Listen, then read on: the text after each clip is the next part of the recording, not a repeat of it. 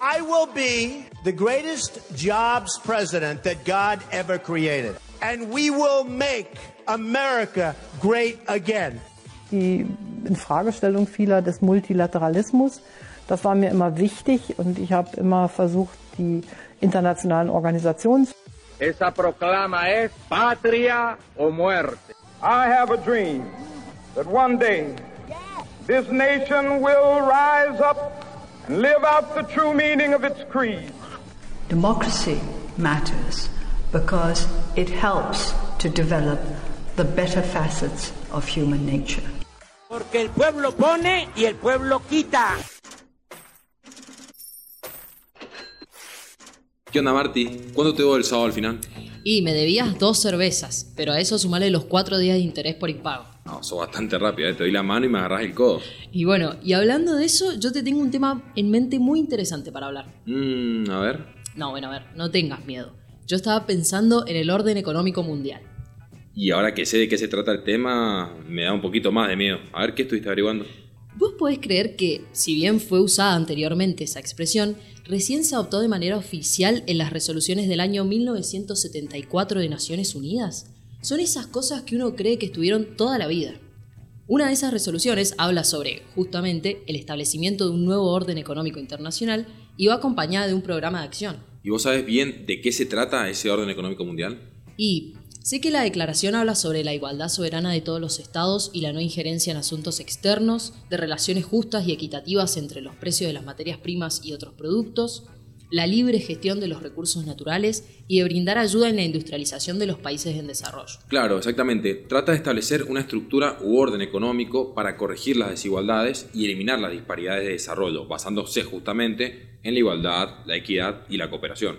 Y vendría también a sustituir la idea de ayuda al desarrollo, tomando las peticiones de los países subdesarrollados o en vías de desarrollo a los estados desarrollados en cuanto al funcionamiento de la economía internacional. Está bien lo que decís, Marty, pero me parece que nos hemos quedado un poco en el tiempo, ya que con todos los acontecimientos que vivimos a nivel mundial, como la pandemia, el nacimiento de las monedas virtuales y nuevas economías predominantes, como lo es la China, hace que nos planteemos si es posible la idea realmente de un cambio en este orden mundial y si es vigente, digamos. Y sí, yo creo que ese es el debate que se está dando. Lo que yo sé es que este nuevo orden económico está liderado por Estados Unidos, Japón, Alemania, Reino Unido, Francia, Italia y Canadá, o mejor conocido como los miembros del G7, que proponen políticas y estrategias económicas a los demás países, y que son quienes representan más de la mitad de la riqueza mundial. Y Marty, eso explica todo. Y obviamente el principal de todos ellos es Estados Unidos, poniendo al sistema capitalista como el modelo a seguir. Y bueno, eso es algo que quedó muy en claro luego de la Segunda Guerra Mundial donde vemos a Estados Unidos como el gran ganador y líder del mundo entero. Ese tema podríamos dejarlo igual para otro episodio, Marty, pero sí es importante tener en cuenta el contexto de políticas liberales, ya que las ideas de oponerse a cualquiera que limite los mercados y querer reducir la intervención del Estado en la economía son puntos claves para el surgimiento de dicho orden económico mundial. Pero para, entonces, ¿Estados Unidos fue la guía para la creación del orden que conocemos actualmente? Me parece que es algo que hay que explicar en detalle para que después cada uno, tanto vos como yo, como los oyentes, puedan sacar sus propias conclusiones. Bueno, dale, entonces arranquemos. Bueno, vamos a hacer como si fuese un cuantito, ¿te parece? No, no, no. Mira, la gente se va a quedar dormida. Y por la gente, y digo yo también. Bueno, bueno, vamos al grano. En 1944, una convención reunió a 44 países con el fin de establecer un nuevo modelo económico mundial de posguerra, donde se fijarían las reglas de las relaciones comerciales y financieras entre los países más industrializados. Esta convención... Para, para, para. Yo sé a dónde. De ahí su nombre, ¿no? Sucedió en un hotel en Bretton Woods, Estados Unidos. Exactamente, así como decís. Entre ellas, además, existían dos propuestas. Por un lado estaba la propuesta británica, impulsada por Keynes, que básicamente consistía en establecer un sistema monetario mundial basado en la unidad monetaria internacional mediante la creación del Bancor y a su vez la creación de un órgano internacional de compensación, la International Clearing Union, con capacidad de emitir el Bancor y así mantener la balanza comercial equilibrada. Sin embargo, estas ideas no tuvieron el apoyo suficiente como para seguir su rumbo. ¿Y qué tanto decía Estados Unidos esta vez? Bueno, acá nos encontramos con la otra propuesta, en primer lugar, Estados Unidos buscaba sustituir el patrón oro por un patrón dólar vinculado al oro. Debido al gasto bélico de la Segunda Guerra Mundial, las reservas de oro de los países se habían visto muy afectadas. Además, insistía en crear organismos internacionales que se encargaran principalmente de vigilar y proteger la economía a nivel mundial. Finalmente, esta fue la que prevaleció frente a la británica. Mm, asegurar estabilidad, vigilar y facilitar procesos. Todo eso me suena de un organismo bastante famoso, sobre todo para nosotros los argentinos. Sí, Marty, vas bastante bien. ¿Sabes de qué estamos hablando? ¿Del Fondo Monetario Internacional? Y sí, el famoso fondo nombrado en Argentina y otros países de América Latina, el FMI. Pero no solamente propone la creación del tan temido fondo, sino que también se basa en otra famosísima organización que hoy conocemos como el Banco Mundial. Este, en principio, era el Banco Internacional para la Reconstrucción y el Desarrollo, el que fue ampliando de a poco sus facultades hasta constituirse en la entidad que es hoy en día. Es un poco marketinero el nombre inicial. El Banco Mundial sería la entidad encargada de facilitar la financiación a los países europeos que habían sido arrasados por la Segunda Guerra Mundial. Ah, sí, ese también lo conozco. Pero ¿no es que ese acuerdo termina o terminó? Así es, hasta los años 60 el sistema monetario mundial funcionaba bastante bien, o digamos que por lo menos de la manera en que se había planificado. Estados Unidos emitía dólares basados en deuda para mantener el equilibrio de estas economías. Todo gracias a los poderes que le otorgó el acuerdo de Bretton Woods. Obvio que para ese momento el mundo estaba bañado en dólares y reinaba el estado de bienestar, la famosa época dorada del capitalismo. Pero bueno, Marty, como dice el dicho, todo lo que sube tiene que bajar, y este caso no fue la excepción. A mediados de la década de los 60 crece la desconfianza en el dólar, y dicha preocupación se materializó obviamente en los países que empezaron a cambiar sus reservas de dólares por oro. ¿Y qué se hizo con eso? Bueno, Nixon dijo que iba a defender el dólar contra los especuladores, así textual como te lo digo. En ese momento impidió la conversión de dólar en oro y otros activos de reserva, lo que hizo que aumente la cantidad de dólares necesarios para poder obtener una sola onza y así pare este frenético cambio. Esto, como te imaginarás, puso fin al patrón oro que había regido la economía global por 27 años. Ah, pará. En 1971 se termina el acuerdo de Bretton Woods y nace un nuevo sistema de monedas. Y los analistas internacionales sostienen hasta el día de hoy que el acuerdo colapsó porque se centraba en Estados Unidos y justo fue el periodo de la guerra de Vietnam. Bueno, pero tan mal no salió. Digamos que el Banco Mundial y el FMI sobrevivieron a esta tremenda crisis. Claro, también sobrevivió el Acuerdo General sobre Aranceles Aduaneros y Comercio, más conocido como GATT. Este se firmó en 1947 para garantizar un espacio comercial internacional que sea estable y previsible, conjuntamente con la mayor liberalización del comercio. Hasta ahí todo bien, hasta la década de los 80, en donde dejó de responder a las necesidades del comercio mundial y entonces, ya para el 95, se dio paso a una nueva reorganización comercial a través de la conocida Organización Mundial del Comercio. Entonces, Marty, ¿en qué quedamos? En 1971, ¿muere o no el orden económico mundial? Y la verdad que no, todo lo contrario. Pero adelantémonos en la historia y pensemos en lo que pasa hoy. ¿Y qué es exactamente lo que pasa hoy? Y bueno, no sé, robots manejando el mundo, quizás. Digo, el auge de las monedas digitales. Creo que ni ellos en el 74 ni yo que nací en el 2001 me imaginaba esto. Imagínate los primeros comerciantes. Locura como en menos de 100 años cambió todo. Es increíble.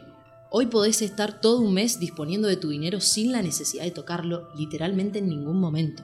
Tarjetas de créditos, transferencias por bancos o por nuevas apps como Mercado Pago o Visum, monedas digitales. Diferente es el caso de las criptomonedas. Criptomoneda, justamente es una forma de moneda digital que utiliza criptografía para asegurar las transacciones. Solo existen en Internet y no están controladas ni emitidas por ninguna entidad central, como por ejemplo el Bitcoin. Y se manejan también a la buena de Internet, bajo sus demandas o deseos. ¿Te acordás del escándalo de Dogecoin? Bueno, primero que su imagen es el perro meme, o sea, muy poco serio. Vos, Marty, porque no tenés humor. Pero sí, algo me acuerdo. Es lo de Twitter, ¿no? Sí, y hace pocos meses Elon Musk, reciente comprador de Twitter, sustituye el logo de esta red social por el de la criptomoneda y su valor se dispara. Es más, la divisa subió más del 25%. Imagínate, Marty, si hubieras tenido algunos perritos. Te podías comprar fácilmente la entrada para Taylor Swift. No, bueno, ni me hables de eso que todavía estoy sensible. Pero bueno, no es la primera vez que Musk agita los mercados con algún movimiento en redes sociales. En 2021 provocó que la Dogecoin se disparara. El hombre tuiteó una sola palabra, Doge. Eso nada más. Qué fácil que es todo para él, ¿no? Bueno, pero lo que fácil viene, fácil se va, querido. Cuando volvió el pajarito a Twitter y se fue el perro, la moneda volvió a caer. ¿Así de rápido? Así de rápido. Pero, ¿tan inestable es todo? Bueno, no, hay monedas de todo tipo. La más reconocida, sin dudas, es el Bitcoin, que nació hace 15 años. Sí, esa palabra la conozco. Ocupó gran parte de las conversaciones con amigos. Una locura, la verdad. Hace 15 años no usábamos WhatsApp, pero algunos hablaban de monedas digitales.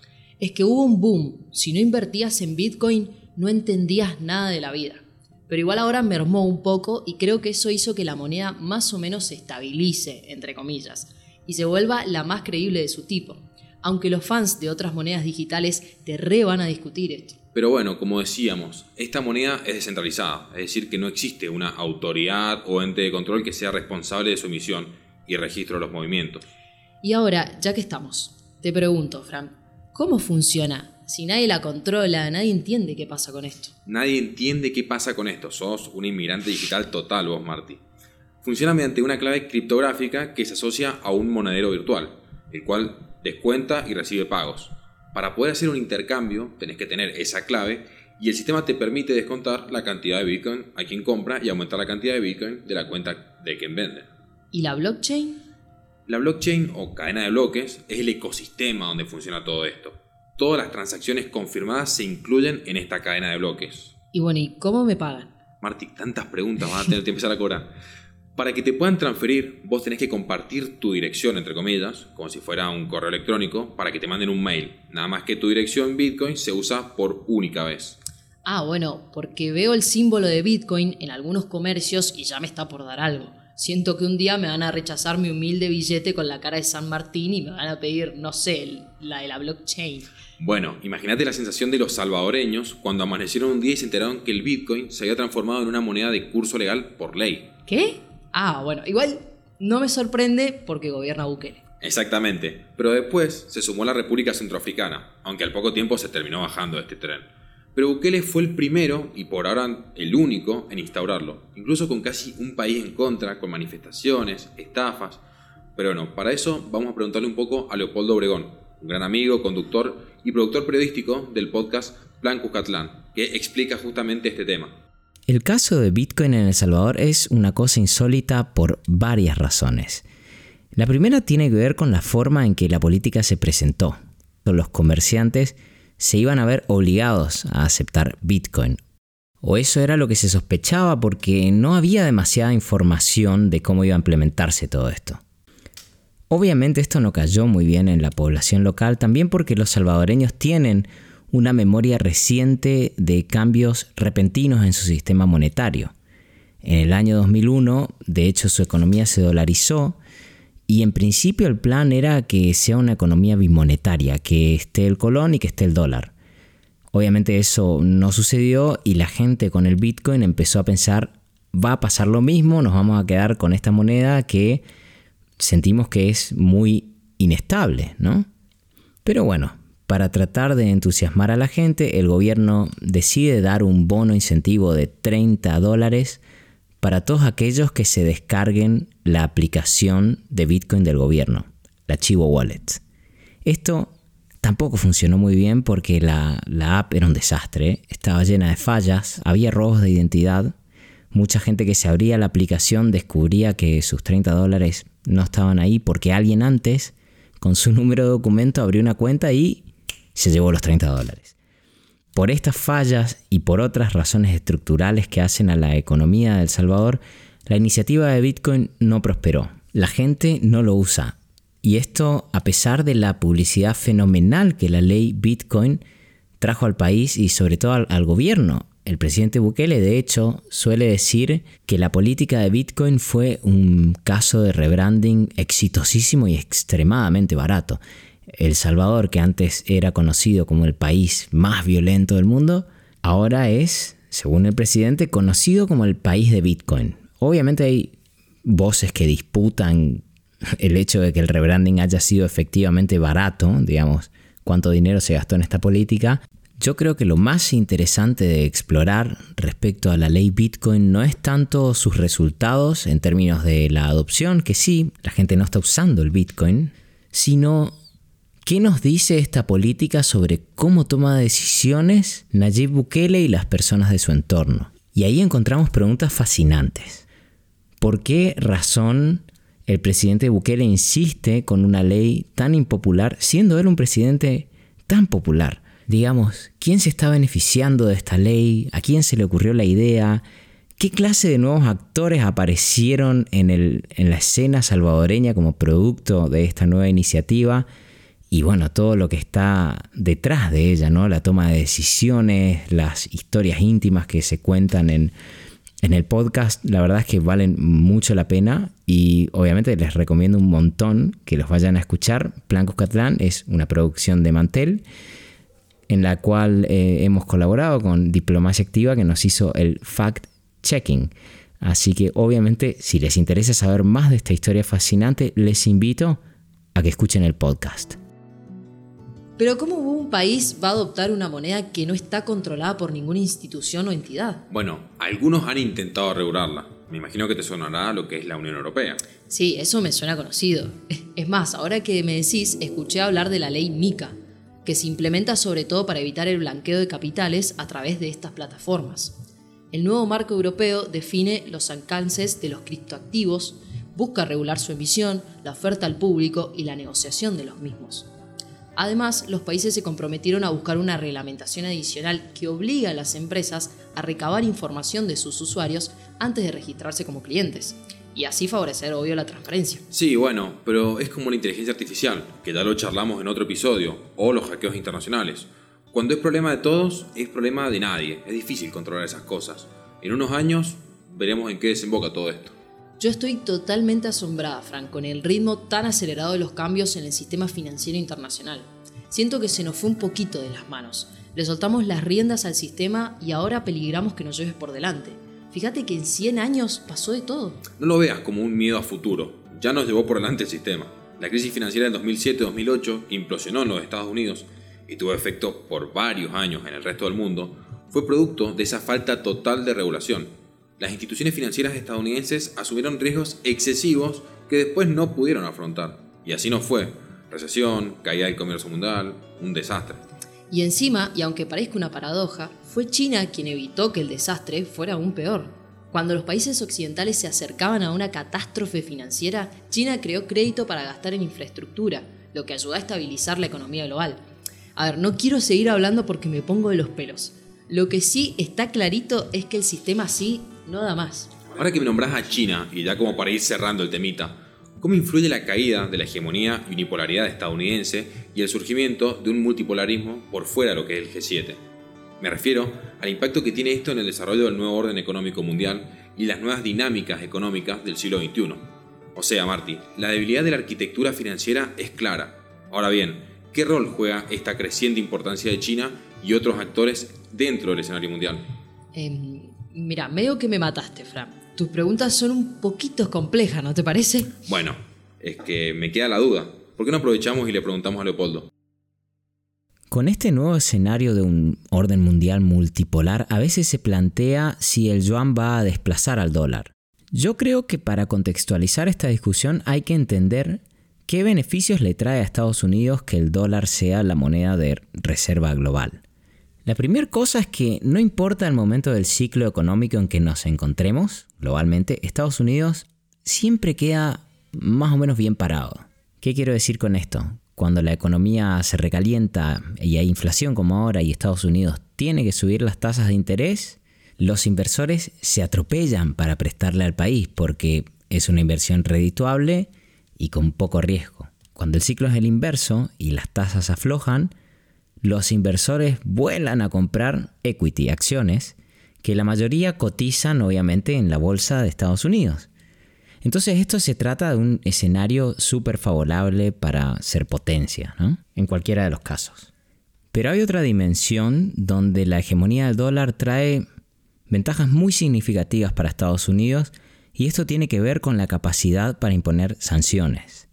Al ser la principal moneda en la cual se hacen los intercambios internacionales, cuando un país es objeto de sanciones por parte de Estados Unidos, como por ejemplo podría ser el caso de Rusia o de Irán, se les vuelve muy difícil a las empresas radicadas en esas jurisdicciones hacer negocios, sobre todo con el hemisferio occidental, ¿no?